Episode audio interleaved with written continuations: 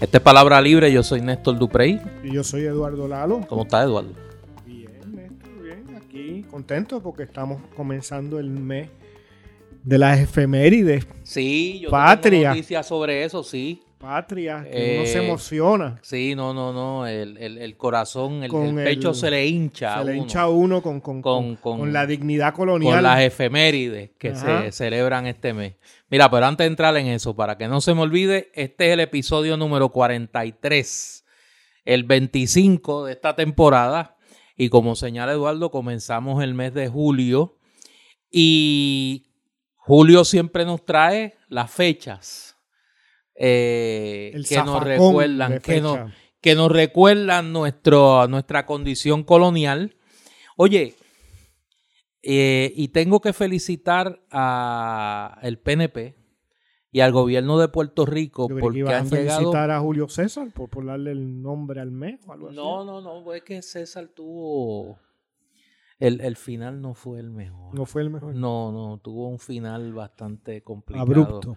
Abrupto. Sí, sí, no, desde ahí las conspiraciones ya, tú sabes. A Brutus. Eh, sí, sí, Brutus y sus panas, porque no era Brutus, el pobre Brutus ha cargado este con la culpa, pero eran unos cuantos.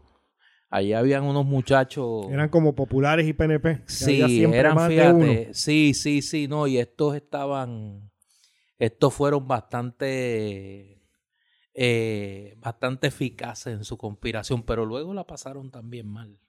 Sí, sí, sí. Por eso los conspiradores y todos esos que se dedican al chanchullo tienen que tener cuidado porque el que a hierro mata, a hierro muere. Eso no falla. Mira, eh, quiero felicitar al PNP porque han llegado a un nivel de sofisticación eh, en el arte de la ironía que tiene ribetes inclusive hasta literarios. Han anunciado el gobierno de Puerto Rico slash el PNP porque estamos en un régimen de partido único, ¿no? Este, que van a celebrar el aniversario de la independencia de los Estados Unidos el 4 de julio en Isla de Cabra. O sea, que, que, que, han buscado las amplias planicies de un callo. Del Cayo. En Isla de Cabra. De un callo de la bahía de San Juan. Exactamente. Para que. Eso va a ser el Woodstock. Eh, va a ser el Woodstock PNP. Es una especie La de Woodstock PNP. de- del Woodstock. Sí, Fíjate, si fuera, si fueran hormigas, podría ser Woodstock. Exacto. El Woodstock estadista. pero entonces no solo se han ido a la Isla de Cabra. Que a lo eh, mejor cambia de nombre de animal. No por eso le están dedicando esa actividad a Carlos Romero Barceló. El equino. Sí. Eh, ahí hubo un cruce, este. El equino estadista. Sí, un cruce eh, en la fauna. Eh, pero interesante, fíjate que hayan escogido Isla de Cabra. Sí, por la amplitud. La, la Sí. Sabes que la carretera es de un carril para entrar y para salir. Sí, yo O hace tiempo que no voy allí. Crear pero una ilusión de tapón. Ahí estuvo en una ocasión el leprocomio. No, ahí, ahí no, ahí no es que estuvo, está El ruina, lepro- eh, sí, las ruinas del leprocomio. en la punta, Por eso, por eso. que es claustrofóbico. Sí, y entonces Como Isla de Cabra completa. que es ahí estaba o está, no sé si todavía está el polígono de la policía de Puerto de Rico. tiro, sí. Eh, y entonces sé que en algún momento ahí, no sé si todavía están, hubo un depositorio de documentos de la, como decía Enrique el Chino González, la mal llamada División de Inteligencia de la Policía de Puerto Rico, que tenía Es que eso un va a ser depositorio como, de en carpetas allí. como en Jerusalén. Yo creo que Jerusalén o Tel Aviv están en- en- así protegidos por, por estos muros anchísimos y tal, los manuscritos del Mar Muerto. Exacto, Pues ahí están las la- carpetas. los manuscritos del estadismo puertorriqueño, Del la estadismo. carpeta. ¿No? Va a ser interesante la dinámica de esa celebración. Hay que velarla. ¿Y quién va a hablar? ¿Quién, quién va a ser? Eh, bueno, Luis iba a esas cosas, porque como que entiendo eso que es demasiado... bueno, será el gobernador en su doble carácter de, de gobernador y presidente del pueblerino, ¿no? PNP. Pero eso es como muy... Yo me imagino, yo me imagino que irá. Yo hay que ver cómo ellos estructuran allí en Yo no sé si todavía está un negocio que había en la. Cuando yo estaba en, en mi anterior encarnación, allí había un negocio que se llamaba La Boya 4, que era famoso porque además de la ingesta, eh, uno podía ir a bailar a la Boya 4. Ahora se Eh, llama la Boya 51. Yo me imagino que le cambiarán el nombre a la Boya 51. No, lo que, que- lo que pensaba era que entonces habilitarán en la Boya 4 si existe un área VIP con aire acondicionado, con este refrigerio, con piscolabi, este, porque eso de alcapurria y de, de No, hombre, no. bacalaíto, eso no es para Papi Luis. pa y su... Mira, me, eh, le escribí aquí a unos, eh, Un informante. a unos informantes, sí, que todavía hacen ese, ese circuito. Ellos siguen el circuito. Me dicen que no, que, que ya la Boya 4 Ya eso no está. existe, no, no. O sea que es otro indicio más de la decadencia del país. Bueno, no, es que es otra institución que, que, que ha que desaparecido. Sí, que ha desaparecido. La Junta se la llevó también. Eh, me imagino. Antes que me pregunte, porque yo sé que lo del 4 de julio para ti es, es irrelevante, la que a ti te llega al corazón, la que, la que yo estoy seguro que tú tienes separada esa fecha en tu calendario. De eso, tú tienes la- los calendarios aquellos viejos del Banco Popular. Vamos a darle el anuncio del Banco Popular, que tú le arrancabas la hoja. Ajá. Tú tienes esa hoja, mira, marcada así en tinta roja. El 25 de julio ¿En qué callo van a se hacer? va a celebrar en Aguadilla. Gilligan, en. Aguadilla. Ah, en- Eh, y más que eso, ya anunció la Asociación de Alcaldes que el orador de la ocasión, como decían antes, el orador de la ocasión será el presidente del Senado y presidente del Partido Popular, José Luis Dalmau Santiago de Cagua, Oye, Puerto fíjate Rico. cómo es la cosa que ahora que lo dice, no estoy hablando en serio, se me había olvidado que es presidente del partido. Sí, él es presidente del Partido Popular. Este. Digo, primero, el Partido Popular todavía existe. Uno. Dos, tiene presidente. Tres, el presidente del Partido Popular, que todavía existe, es el presidente del Senado, que todavía existe también. Oye, y como últimamente han aceptado la- estatus territorial como su objetivo último, ¿no? La colonia al pelo. ¿no? Este que habrá que ver si hacer cierto revisionismo el, este próximo 25, como este celebrar la invasión o repartirán, no sé, recrearán la llegada por Guánica o algo así, ¿no? Con celebrando la llegada, aplaudiendo la llegada de los militares. En otra época de mi vida, yo hubiese estado muy pendiente a qué era lo que iba a pasar allí en Aguadilla. Ya no. Ya. Eh, he reducido mis espacios de sufrimiento al mínimo. Yo estuve Y en ese sentido, pues no. Yo estuve hace unos años, como tres o cuatro, en una grandiosísima conmemoración del 25 de La julio. recuerdo porque publicaste una columna Sí. y, como diría mi mamá, te cayeron chinche. y en- hay varias fotos. Fue, fue una gran expedición fotográfica. En Comerío fue que tú fuiste. No, en Morovi. En Morovi. Morovi.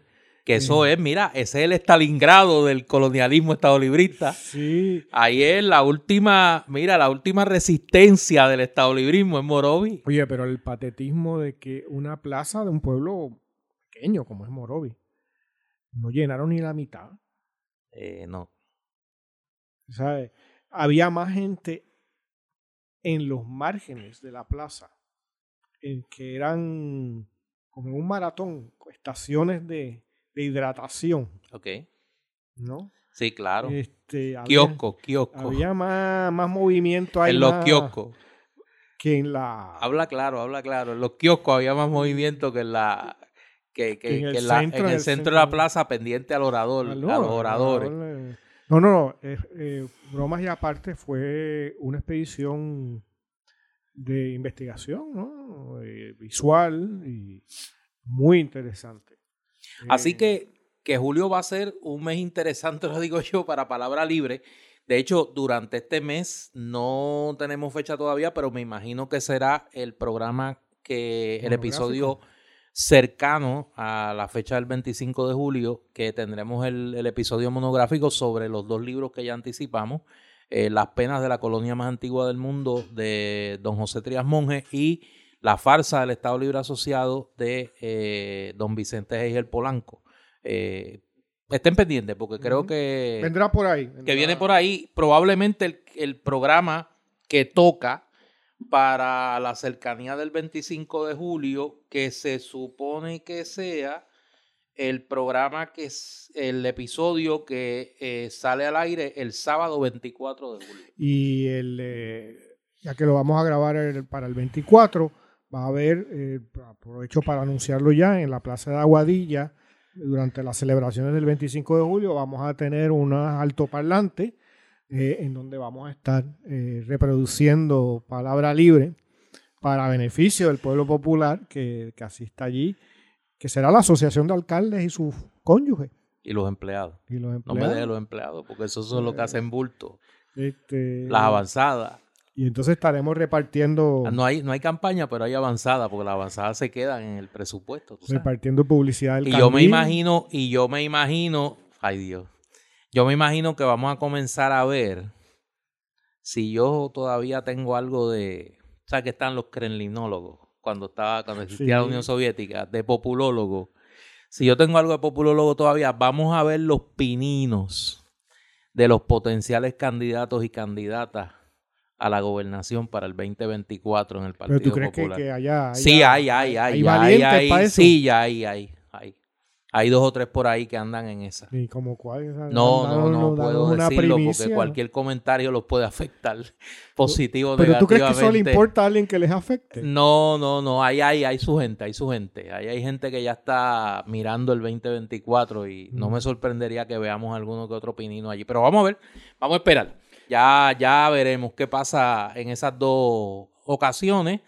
Este, Y el 27, ¿no? Es Barbosa. el así. 27 es el natalicio José Celso Barbosa, pero parece que el PNP va a concentrar su, sus cañones en el 4 en el, de en julio. el Cayo. en el Cayo, en la actividad de, de Isla de Cabra. De hecho, hablando del PNP, la noticia que monopolizó la atención política esta semana Fue la persecución política. fue, el PNP, ¿no? fue, fue eh, La represión del PNP La estando en el gobierno.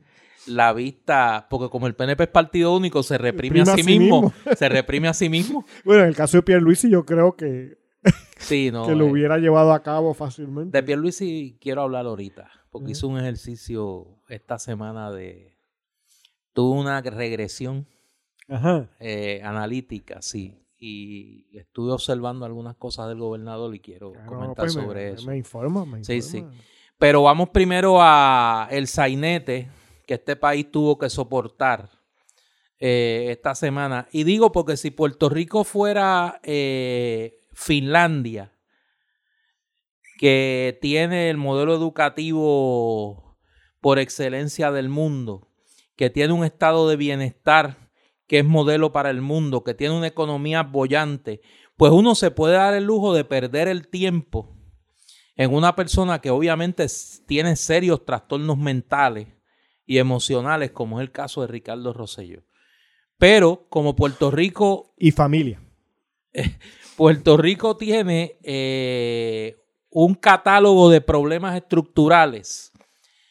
Pues para no tener que pensar en eso, pues le hemos dedicado tiempo a la vista y a la decisión posterior a esa vista que emitió la juez Rebeca de León, eh, diciendo lo obvio, que Ricardo Rosselló es un embustero, eh, para que No. nos entendamos, sí, que trató de coger, como dijo en el chat de los brothers, De nuevo. nuevamente trató de coger de eso mismo, porque como este podcast va por PAB, pues no quiero usar la palabra, pero ustedes saben lo que decía el, el chat de los brothers.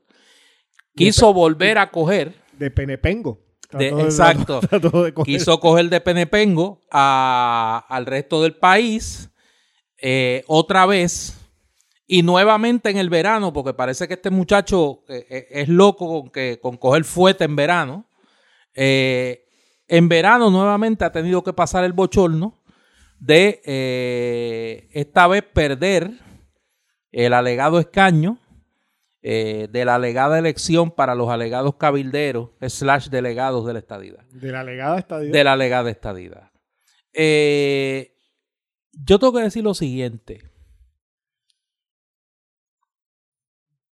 Yo no puedo creer, yo no puedo creer que todavía haya gente en el PNP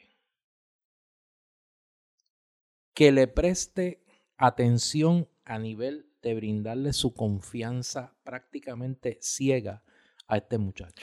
Bueno, eso es indicativo, Néstor, de los niveles de cultura, sofisticación y cordura claro. de, esos penepengos. Porque si los eventos del 2017, 2018 y 2019 no fueron evidencia suficiente de que lo que se le dijo al país en la campaña electoral del 2016, cuando se advirtió que una persona no podía tener como primer trabajo la gobernación de Puerto Rico, que no se podía elegir a una persona con el nivel de inmadurez que mostraba Ricardo Rosselló, que no se podía elegir una persona con el nivel de mitomanía, es decir, de compulsión para mentir que tenía Ricardo Rosselló, aún así el país lo eligió.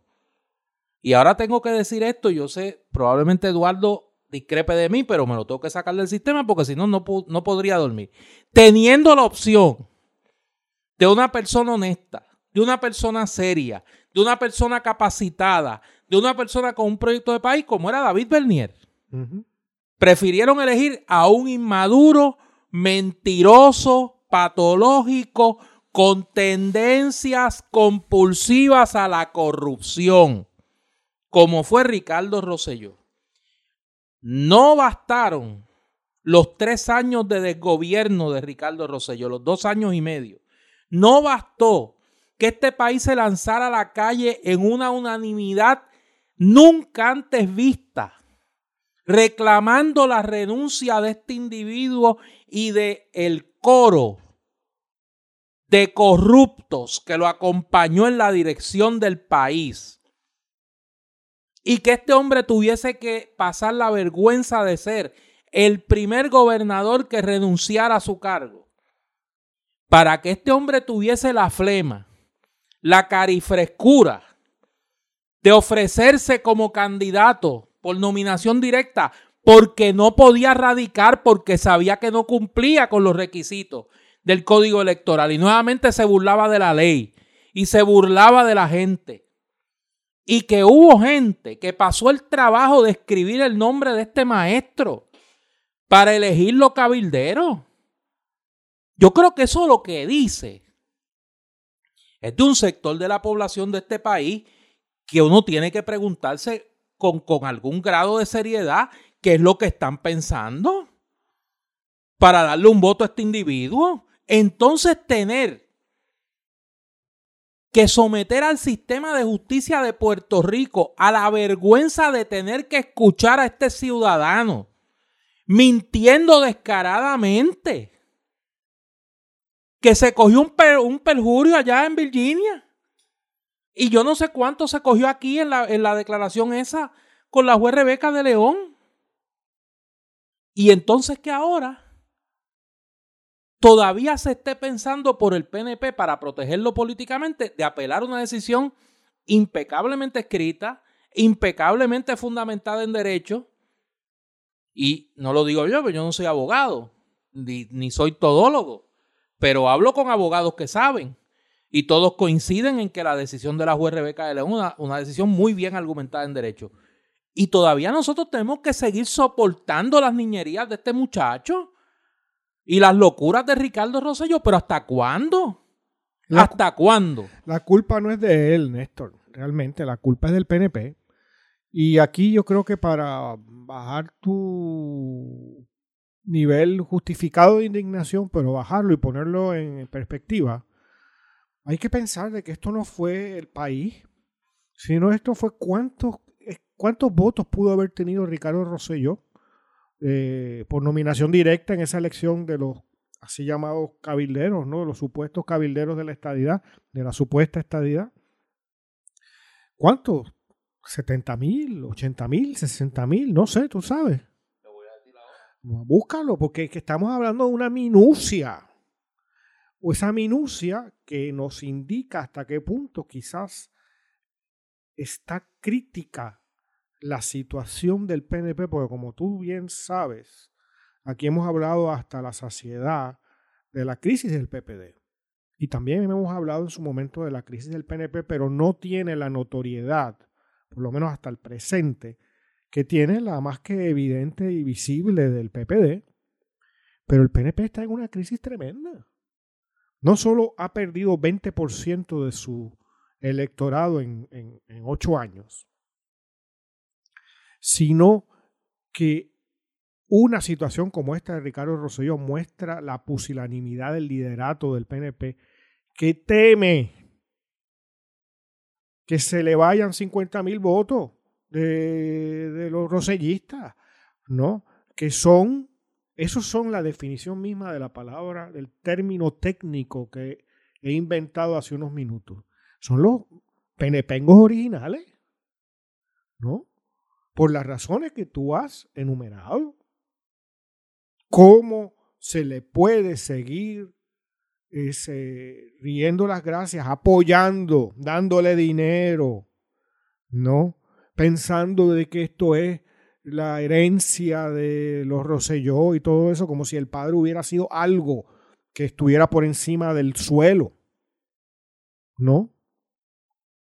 Eh, y esa nos muestra la verdadera tragedia de ese sector del electorado y, del, y, que, y de las filas militantes del Partido Nuevo Progresista que le pueden poner una piedra de candidato, ¿no? Y va a votar por él. Eh, eh, Para darte el número, Ricardo Rosselló obtuvo 53.800 pues Imagínate tú, bendito. Tú sabes, en una elección de los cabilderos de la estadidad, que es el gran motor supuestamente de ese partido, la esperanza que el partido ese dice, no, que le dice a su gente, a los penepengos, porque hay que ser penepengo para creerse que la estadidad está próxima, ¿no? Y que va a hacer esto lo, y, que nos va a imponer a, como si fuéramos penepengos el resto del país, ¿no? Eh, a razón de cientos y pico mil pesos de salario a, un país quebrado, a estos pseudo eh, seres pensantes en, en, como cabilderos de la estadidad, ¿no?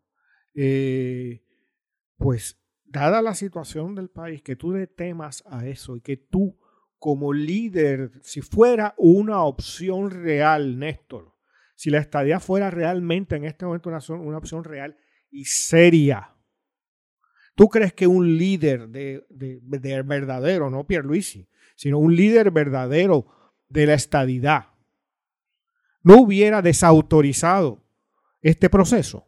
Claro. Pero como es un juego, como es una especie de droga, que se le administra a este sector de la población incapacitado, porque son, hay que ser incapaces para admirar a un incapaz. ¿No? A alguien que decía, ¿te acuerdas cuando, cuando estaba asediado allí noche a noche en la fortaleza? Que estaban tirando, le iban a tirar a los manifestantes bombas lagrimóferas. ¿Cómo era? lagrimóferas. Lagrimófera tú sabes. Es como tener a un niño de, gobernador. No, y ahora dice que la razón por la que él no vuelve a Puerto Rico es que está amenazado, él y su familia. Bendito. Y cuando le preguntan en la vista que cuándo, que cuándo fueron la, cuándo fue la última amenaza y cuándo la reportó, no podía, no podía identificar la fecha. Bueno, tú solo pensemos que la es que esto esto no puede ser usado literariamente porque sería increíble. La defensa del prócer de la penependejidad puertorriqueña es la abogada motorizada, no es Ay, ni Dios. siquiera la licenciada tal. No, pero entonces, nadie sabe cómo se en la llama. última vista, llevó de refuerzo A otro nada más y nada menos explotado. que a Moncho Doral. Imagínate. Y entonces tú. el pobre Moncho Doral, que no es lo mismo pelear con un... eh, ¿tú te con un caimán en un. No, no, no, tú en una sabes, de ¿tú te acuerdas de Henry Lafón y el Casanova? Sí. O sea, Oye, esos viejos no, que se no, no, acabó. no, por eso, tú, tú- no es lo mismo tú tener un paso de comedia a los Henry Lafón y el Casanova Sí, en sí. Noti1. Eso era mi niñez. Sí, sí, así, ¿no? que como que tú sabes, hacemos que peleamos como en la lucha libre, pero los dos estamos en el mismo equipo, que es lo que él tiene allá en Noti1. Mm. Este, y ganarlas todas allí, que entonces ir a tener que raspártela de verdad en el tribunal. Bendito. Y a mí con quien me da pena es con los potenciales clientes de Moncho Doral, que después de haberlo visto en el tribunal, pues tienen que estar revaluando, este, tú sabes, encargarle su libertad a ese maestro, ¿no? Eh, de la otra señora, pues ni hablo, porque eso es, ¿sabes? Pero Yo no sé ni qué decir. es que- pero es que eso es lo que hay que decir. Porque esos son los hechos. Sí, sí. Son los hechos. Este individuo que ha dado cinco direcciones en cuestión de días. Que no se atreve a venir a Puerto Rico.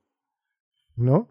Que yo vi un pedazo de la interrogación que tiene una cara de. de- para decir, como se decía, una cara de tranca. ¿no? De- Sí, no, no, ese hombre no pestañea. Y lo, un- tuvo que decir no como siete veces. Y no recuerdo.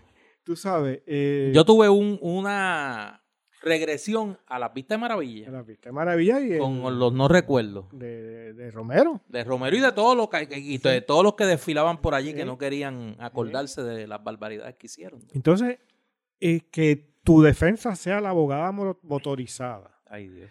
y el y Moncho Y Doral. Moncho Doral.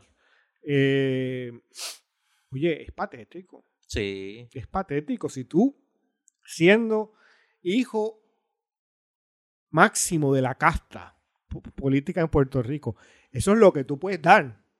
Y eso es lo que se puede asociar a ti. Oye, nada más con el testigo. ¿Sabes? Este, eh, ¿sabe? Por eso te digo, los 50 mil, esos que votan, hay que darlos a pérdida. Yo creo que, yo creo que en el PNP, y nosotros le dedicamos mucho tiempo aquí, eh, y alguna gente se queja por eso, al Partido Popular. Eh, y yo creo que hoy hay que dedicarle un poco al PNP.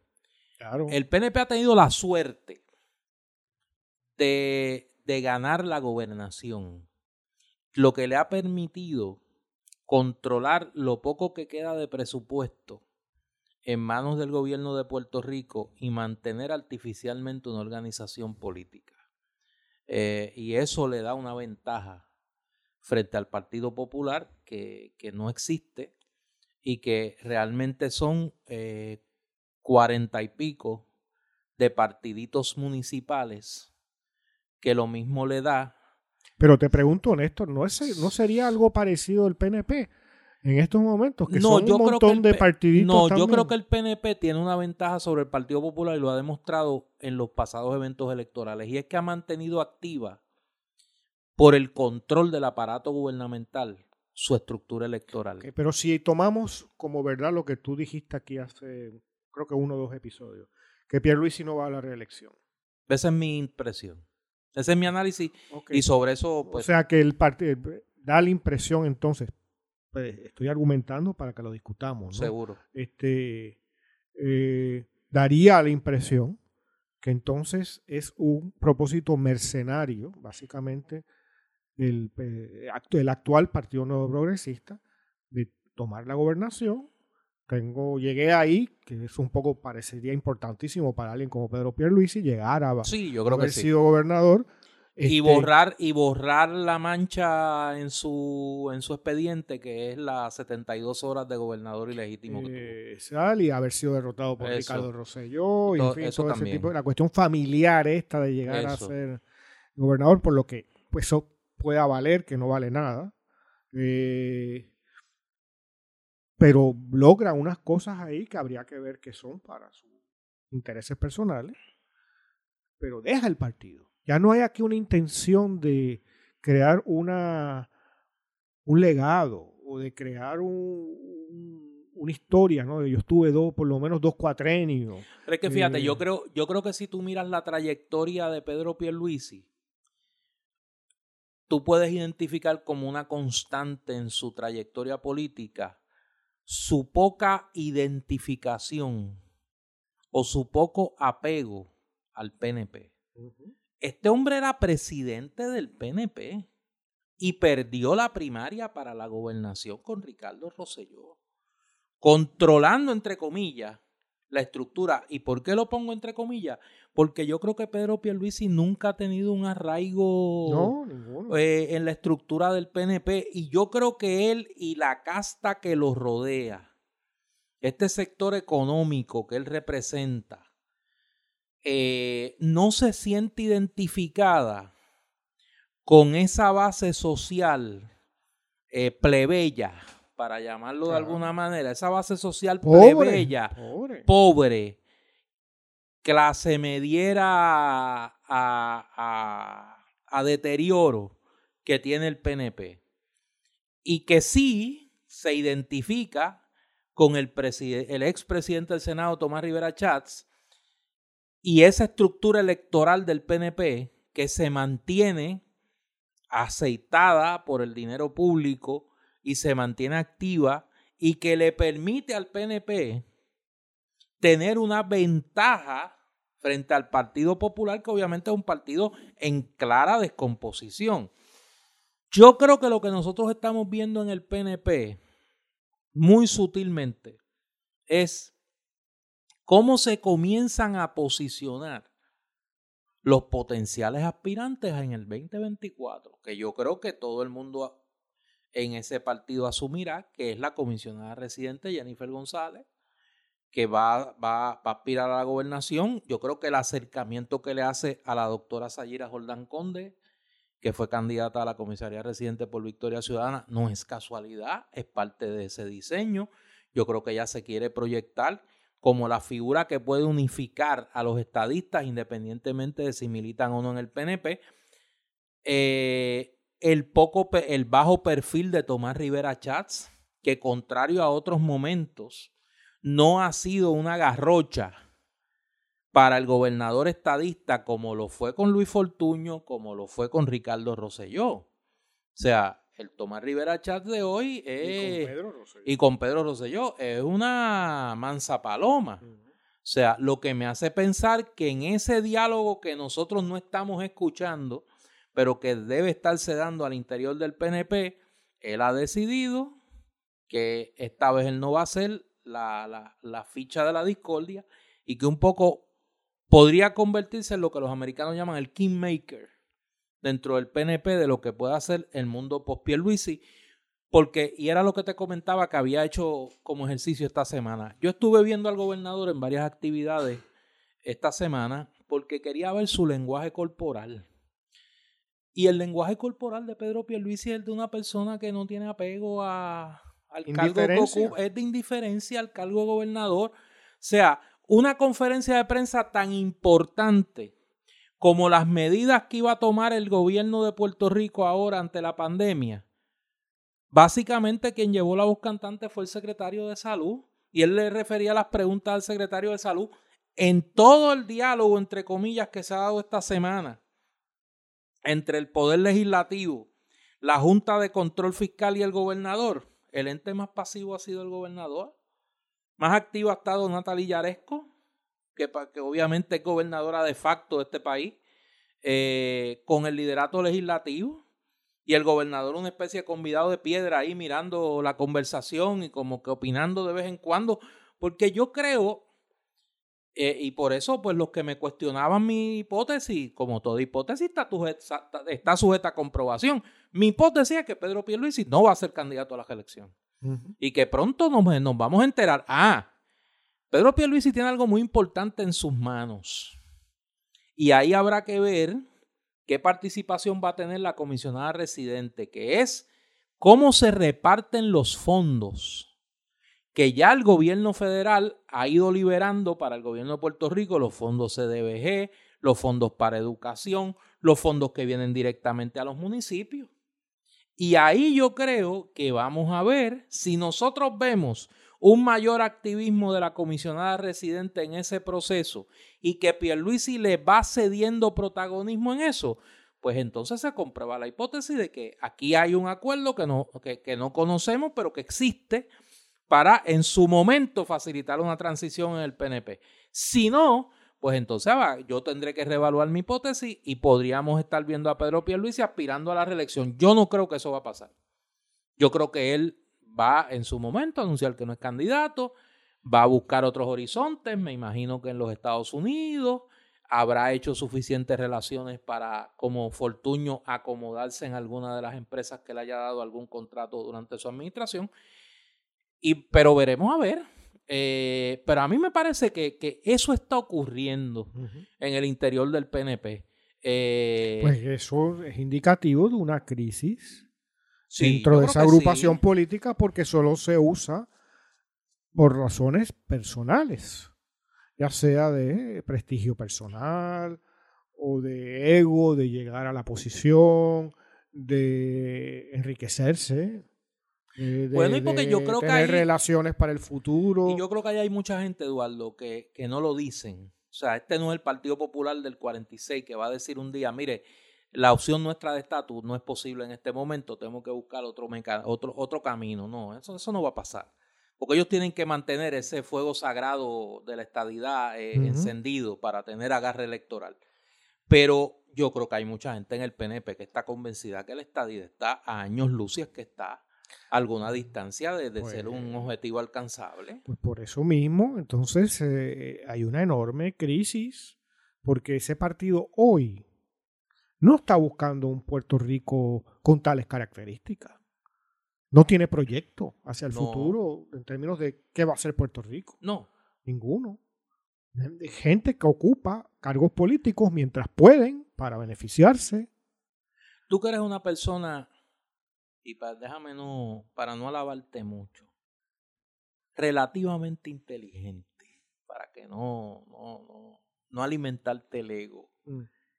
Más allá de la privatización de la Autoridad de Energía Eléctrica, ¿tú puedes identificar un proyecto de la administración Pierluisi?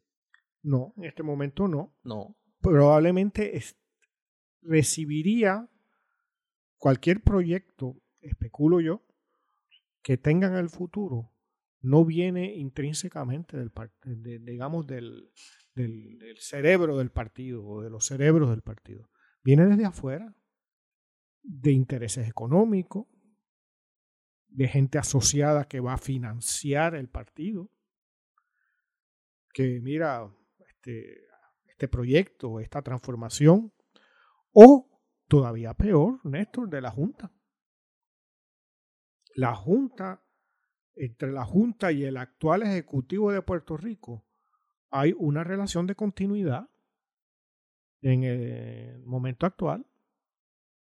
Y lo mismo, por desgracia, habría que pensar con en relación al liderato popular en la Cámara y el Senado.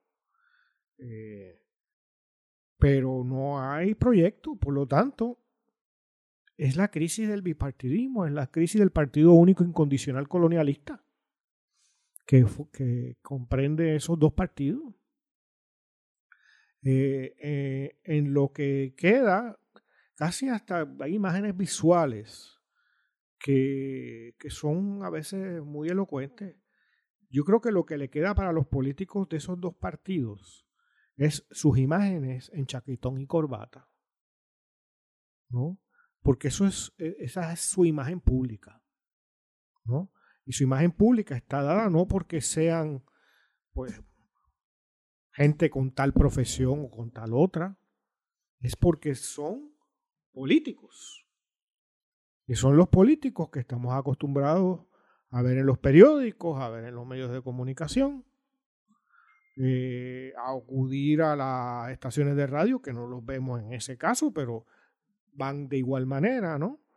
Eh, en chaquetón y corbata. Son en ese sentido como lo que veíamos a Trump, ¿no? que lo vimos durante cuatro años vestido con el uniforme del, traje o de eh, el polo de jugar golf. No había más nada en esa, en esa vida, ¿no? A diferencia de otros presidentes de Estados Unidos, no los vimos en la playa o no los vimos este, vestidos de, qué sé yo, eh, a los Jimmy Carter, ¿no? Mezclando cemento. Eh, o en una finca, o en, no, eh, en esa oficialidad privilegiada de que tan, en un país como Puerto Rico tiene tanto peso del, del emperifollarse. El emperifollamiento. El emperifollamiento como, como, como llegada a, una vida de éxito. Tú sabes que hace poco descubrí de dónde viene la palabra emperifollarse. Ah, sí. Sí, eso viene de un embajador norteamericano. No me digas que viene de follar o No, no, no, no, no. Un embajador norteamericano en Guatemala, John Perufoy, mm. que el muchacho parece que era eh, le gustaba andar, mira, de punta en blanco. Era como aquí en... Exacto, y de ahí es que viene la, el asunto de emperifollarse. Así que a los de aquí les gusta eso, de andar como perufoy. Fíjate que, bueno, no, no, es casualidad que la gran crisis de la administración Acevedo Vilá vino por unos trajes caros. Que fuera justo o no la acusación, que luego probó ser aparentemente infundada el hecho de que hay unos trajes en juego es significativo porque la política puertorriqueña es el tricornio, a su manera, el tricornio de Trujillo que tú mencionabas en un episodio pasado. El bicornio. El, bicornio. El bicornio sí, sí, de, Trujillo. El jefe. Aquí es la, la, la corbata de seda y el traje de diseñador. Algo así. Algo así. Mira, eh, hay que hablar de la otra parte de, esta ecuación del bipartidismo. Eh, pero antes de eso, vamos a tomarnos un, un espacio para hablar de cosas más agradables. Encandílanos. Va a encandilarnos un poco. Han llegado cosas interesantes al candil esta semana. Entre ellas, un libro que se reedita, eh, no se reeditaba desde la década de los 70, y que es un clásico porque representa la mirada de un monstruo de la literatura sobre uno de sus contemporáneos. Es el libro García Márquez, Historia de un deicidio ah, de Mario Vargas Llosa. ¿Se reeditó? Se reeditó por eh, Editorial Alfaguara. Es la tesis doctoral del maestro Mario Vargas Llosa sobre eh, la obra de Gabriel García Márquez, particularmente Cien años de soledad. Un libro extraordinario, eh, y además que es un clásico por lo que representa en cuanto a estas dos figuras que tuvieron una... Esto fue antes del puño. Antes del puño, eh, antes de su ruptura, que es uno de los misterios, cuales hay muchas leyendas sobre por qué se pelearon. Parece que eh, había un problema ahí faldístico. Además de eso, han llegado otras cosas eh, al candil. En ese caso se hizo justicia desde el tribunal de Donald Milán Quindín. Eh, eh, otro libro que llega, La vida y la muerte ante el poder policíaco, raza, violencia y resistencia en Puerto Rico, de Marisol, de Marisol Lebrón y la nueva edición del de, eh, libro Patria de Fernando Aramburu, la novela Patria, que como sabemos es una serie, se, se hizo serie ahora por la cadena HBO. Además de eso, hay un libro que pues por lo menos para mí pues eh, representa mucho porque conozco el proceso de redacción del mismo y es de un gran amigo, Juan Carlos Gallizá, Juanqui Gallizá, uno de los hijos de, de el hermano Carlos Gallizá, uno de los gemelos eh, acaba de publicar su libro Rehabilitación Agrourbana de la Ciudad. Es un libro eh, extraordinario y que tiene mucho que ver con la experiencia que ha tenido Juanqui, Juan Carlos Gallizá, como eh, planificador e ingeniero en el tema de la sostenibilidad urbana. El título, el subtítulo es Cómo incorporar la agricultura para mejorar nuestra sostenibilidad. Eh, además de eso, eh, eso es lo que hay. Ah, y una noticia importante para los candilólogos. A partir de este lunes, el candil comienza a abrir a las 10 de la mañana. Así que pueden ir más temprano allí y pues el cafecito, pues. Bueno, y a partir del lunes ya no hay. Este, ya no hay tantas restricciones. No hay restricciones de. pueden, pueden ir eh, al candil. Así que, fíjate, ya eso quiere decir que nosotros podemos a lo mejor darnos una visita por el candil. Hay que eh, calendarizar una. grabar allí. Una encandilada. Con, en vivo, con en vivo. Sí, y de paso, este, ahora que sabemos que en el sur ha habido un movimiento ah, eh, eh. que está tomando auge, un movimiento de, como decía Baltasar Corrada, de abajo para arriba, eh, para reclutar nuevamente a don Eduardo Lalo para que sea quien sustituya a Ricky Rosselló en el escaño congresional imaginario que el pueblo de Puerto Rico. Tengo entendido que el mogul. Se dio, no, ese hombre está. Ya está moviendo en, su, en sus intereses mediáticos. Mediáticos. Todo, todo el, el, grupo, todo el grupo PAB está, activo. Está moviendo eso y parece o sea, que, está el grupo Globo, el grupo Televisa, pues está el grupo PAB eh, está moviendo todo su poder económico y mediático en el área que ha habido respuesta popular y, y yo, yo lo que digo es que yo estuve claro desde el principio. Yo soy como Melinda Romero. estoy en esto por el dinero. Sí, no, no, tú no engañas a nadie. No engaño a nadie. En ese sentido, Melinda es un gran ejemplo de, del grado de compromiso que tenemos algunos. ¿Qué fue? Que es con recibir no 90 mil pesos, eso es una, es una chavería. chavería. Y eso de 90 mil pesos y 30 mil en una tarjeta de crédito, no, hombre, no. Queremos 174. En cascajo. No, directo a la vena. por eso. Y este, una tarjeta ilimitada para nuestras responsabilidades. Los viajes los paga el gobierno de Puerto Rico y el pueblo de Puerto Rico, por supuesto. A mí la estadía no me interesa en absoluto, a mí me interesa el dinero. Igual que Melinda Romero, claro, claro. que eh, eh, ha mostrado el mismo grado de compromiso que yo tengo. En, la diferencia es que tú lo dices upfront, como eh, dirían allá en, pero ella también, Ella también lo dice. Sí, tú no engañas a nadie en eso. Los que estén interesados, obviamente, en, en, los libros que hemos anunciado del Candil, saben que pueden visitar la página del Candil en las redes sociales su página web y las páginas eh, nuestras en las redes sociales, palabralibrepr.com, que es nuestra página web, nuestra página en Facebook, Palabra Libre PR, nuestra, nuestra cuenta de Twitter, Palabra Libre PR, y saben que los episodios de Palabra Libre están en todas las plataformas de podcast eh, donde los pueden acceder, además de accederlos directamente en nuestra página web, que repito es Acaba de terminar la sesión legislativa. Sesión legislativa, la primera del gobierno de coalición del Partido Nuevo y el Partido Popular, lo que hemos bautizado como Partido Nuevo Popular o Partido Único Incondicional Colonialista. colonialista. PUIC. El PUIC. Y yo creo que los que todavía se aferran a militar en el Partido Popular deberían reflexionar del saldo de, esta, de esta sesión legislativa.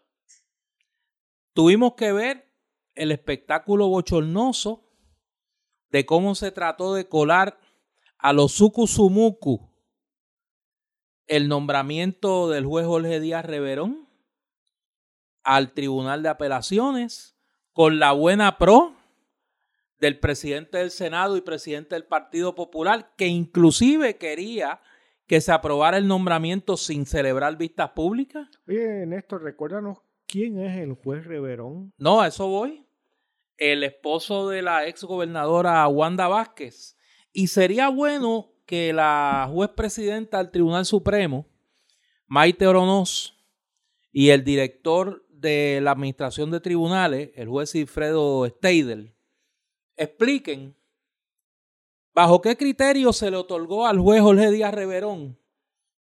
Se le otorgó una semana libre con cargo a vacaciones para que fuera a cabildear su nombramiento al Senado de Puerto Rico, a visitar personalmente a las senadoras y a los senadores a pedirle el voto para su nombramiento.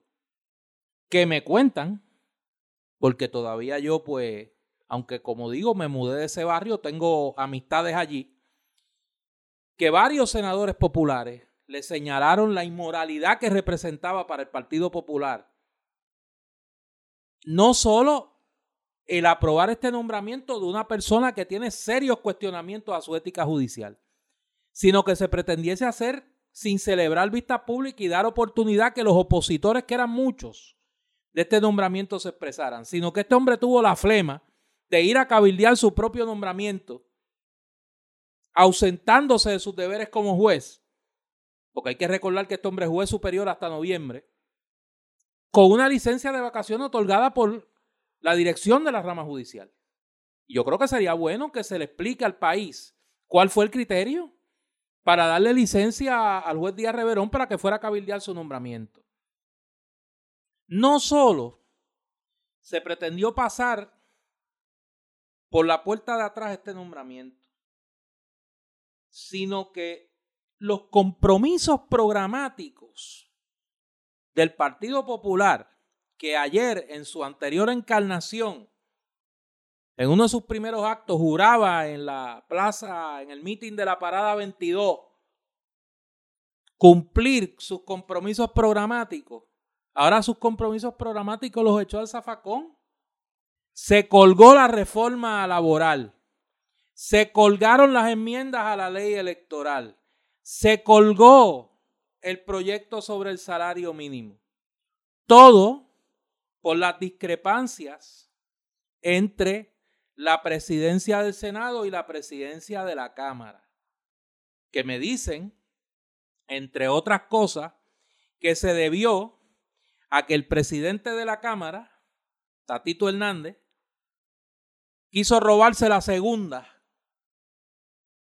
el último día de sesión y aprobar en la resolución de donativos legislativos para las instituciones sin fines de lucro, que por eso fue que se colgó, quería colar en la resolución de los donativos legislativos un barrilazo, un barrilazo a los municipios, particularmente los municipios del Partido Popular, controlados por el Partido Popular.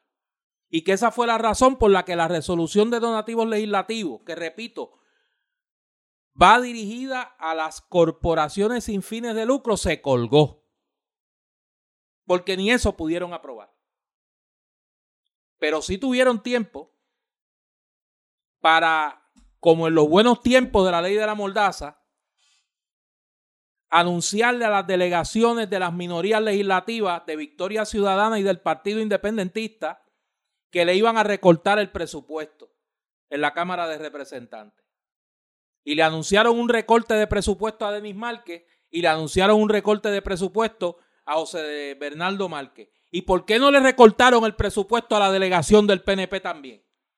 O a ellos mismos. ¿Y por qué no le recortaron el presupuesto a la delegación del Partido Popular? Ese es el saldo de la legislatura del cambio del Partido Popular. En la cuneta quedó la reforma laboral. En la cuneta quedó el aumento al salario mínimo. En la cuneta quedó los cambios a la ley electoral. Pero no se olvidaron de tratar de colar el nombramiento de un juez PNP, como Jorge Díaz Reverón, que se enorgullecen decir desde el estrado que es PNP, como juez superior. Es que, Néstor, hay popudengos también. Por eso lo digo, por eso lo digo. Y entonces, lo único que puede reclamar como una victoria esta legislatura es que actuó impari delicti con la Junta de Control Fiscal y el gobernador de Puerto Rico para aprobar un presupuesto que cumpla con el UCASE de la Junta de Control Fiscal. Para que en vez de que lo apruebe Natalia Yaresco y sus panitas de la Junta, lo apruebe la legislatura colonial.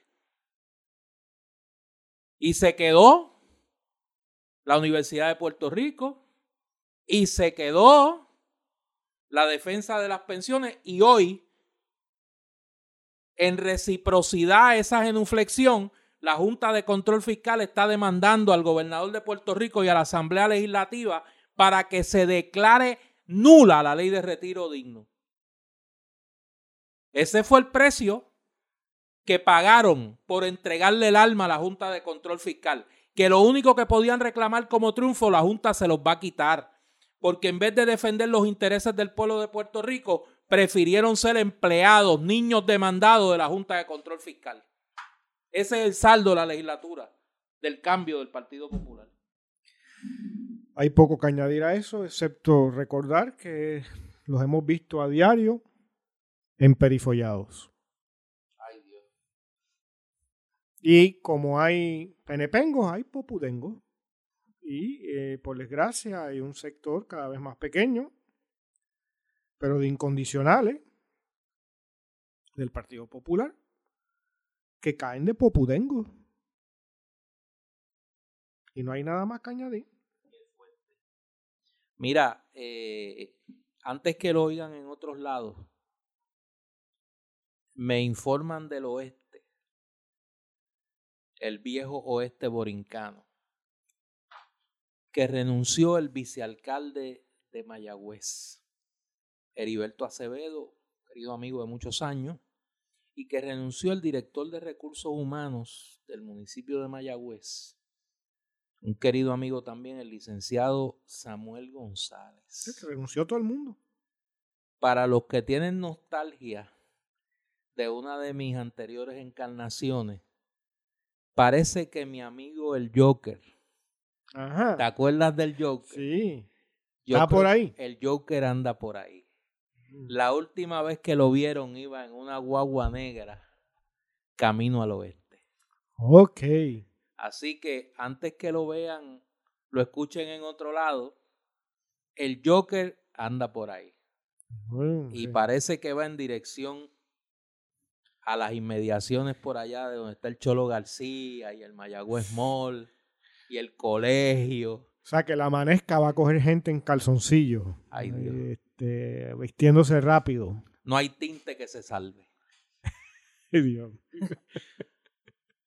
no hay tinte que se salve. Así que en esa nota eh, tenemos una lectura final. Y deseándole a nuestros cibernautas oyentes en China la más calurosa felicitación por los 100 años del Partido Comunista Chino. Ejemplo de un modelo de partido único y capitalismo de Estado disfrazado de socialismo. No le des ideas, no le des no, por eso, por eso, no le des ideas. Por eso. Eh, saludos a nuestros camaradas allá del Partido Comunista Chino que están celebrando con, con, mucha, con mucha razón. Ah, recuerde, cuando pague la luz y pague el agua este mes, que estos fueron los que le dijeron que no le iban a aumentar la luz y el agua. Y ya tienen el primer aumento de luz y agua, cortesía del gobierno del Partido Único y sus socios de coalición del Partido Popular.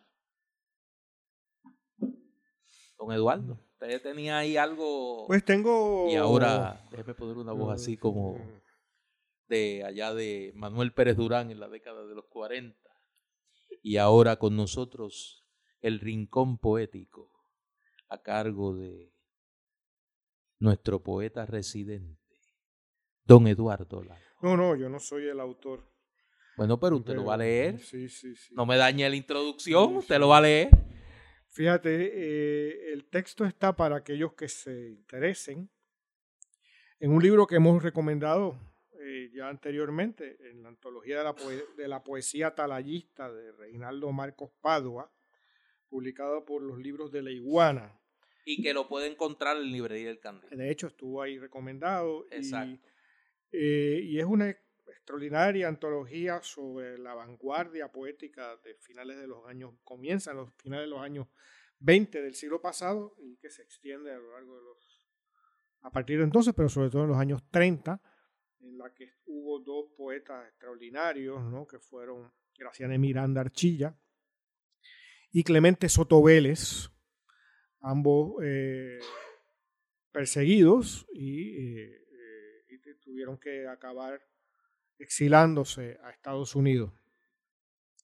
Y en esta antología que hace Reinaldo Marcos Padua, hay al final una serie de textos que él recoge, ¿no? que ha recopilado de revistas y demás, de poetas, hombres y mujeres que estuvieron, que no, no participaron de la atalaya de los dioses, ¿no? que era la vanguardia, eh, pero que estuvieron de alguna manera cerca de ella. Entre otros estuvo por ahí, por ejemplo, José Antonio Correger. Digo Juan Antonio Correger. Este, y aquí hay eh, un poeta oscuro, que no se sabe de él, pero que es mucho, ni siquiera hay una foto que se conserva, eh, que se llamó Ángel Fernández Sánchez. Pero sin embargo, este, este autor estuvo totalmente dentro de una vanguardia. En cierta medida, su conflicto con la atalaya de los dioses quizás era porque no era suficientemente, según él, vanguardista o tan radical como él deseaba. Y tiene un poema extraordinario que se llama Verdu Psicopatía. Verdu de verdura, Verdu Psicopatía. Y quiero dedicársela a la familia Rosselló, que por generaciones nos ha regalado al país, para nuestra desgracia, y la de nuestros herederos, su verdu psicopatía.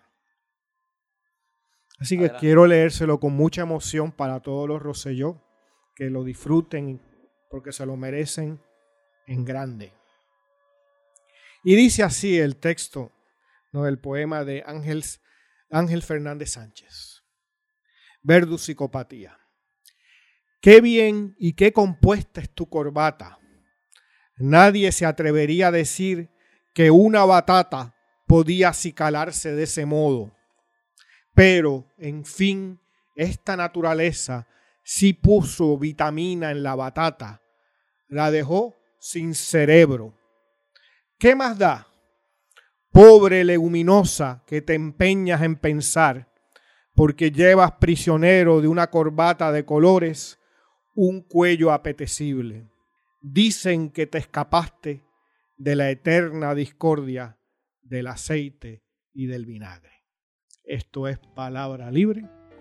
Yo soy Eduardo Lalo. Y yo soy Néstor Duprey. Nos escuchamos en una semana.